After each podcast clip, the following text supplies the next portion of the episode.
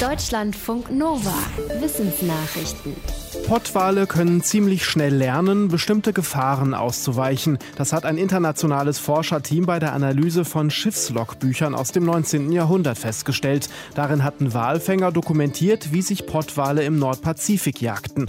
Die Forscher berichten im Fachmagazin Biology Letters, dass nach wenigen Jahren die Erfolgsquote der Walfänger in einer Region deutlich sank, nämlich um 58 Prozent. Das lässt sich laut der Studie nur so erklären. Die Pottwale haben die Gefahr erkannt, die von den Menschen ausging und diese Info untereinander weitergegeben. Und dann haben die Tiere ihr Verhalten entscheidend geändert. Sie schwammen gegen den Wind weg, sodass die Segelschiffe ihnen nicht folgen konnten.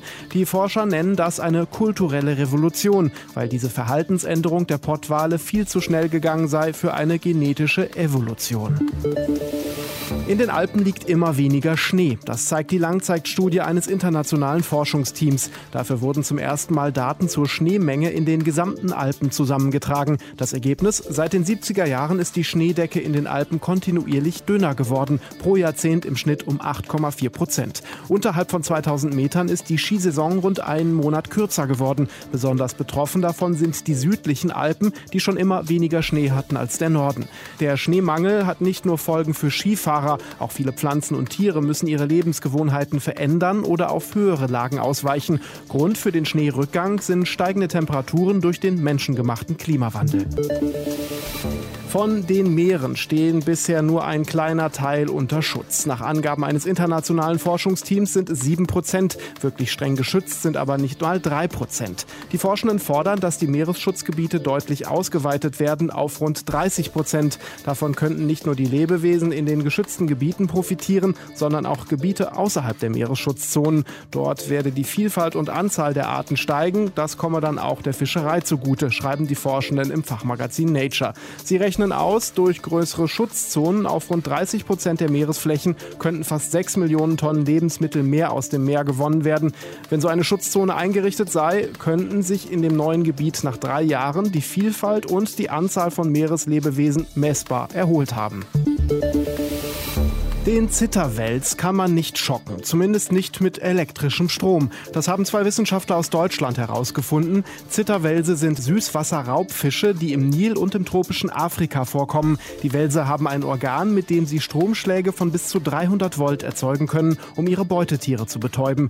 Die Forscher aus Deutschland wollten wissen, wie die Wälse selbst auf Strom reagieren. Dafür setzten sie zwei Zitterwälse zusammen mit einem Goldfisch in ein Aquarium und begannen dann, die Fische mit Stromstößen zu traktieren. Während der Goldfisch davon immer wieder kurzzeitige Zuckungen bekam oder gelähmt wurde, blieben die Welse völlig entspannt. Sogar ein kommerzielles Schockgerät, das in der Fischerei benutzt wird, um alle Fische im Umkreis zu betäuben, beeindruckte die Welse nicht. Die Forscher schreiben, dass sie keine Erklärung dafür haben, wie die Muskeln und Nerven der Tiere das aushalten und wollen jetzt daran weiterforschen.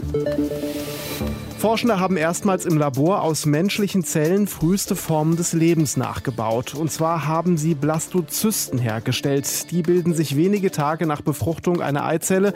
Daran war ein Forschungsteam aus den USA und eins aus Australien beteiligt. Die Technik dafür stellen sie in zwei Artikeln im Fachmagazin Nature vor. Sie solle die Forschung erleichtern, ohne mit echten Embryos arbeiten zu müssen. So könnten frühe Entwicklungsdefekte oder auch Verhütungsmittel erforscht werden. Die Teams betonen, dass ihre Erkenntnisse Erkenntnisse nicht der menschlichen Fortpflanzung dienen sollen. Trotzdem dürfte das Verfahren aus ethischer Sicht für Diskussionen sorgen. Die Forschenden nennen ihre gezüchteten Zellhaufen Blastoide. Ob daraus echte Embryos entstehen können, ist unklar.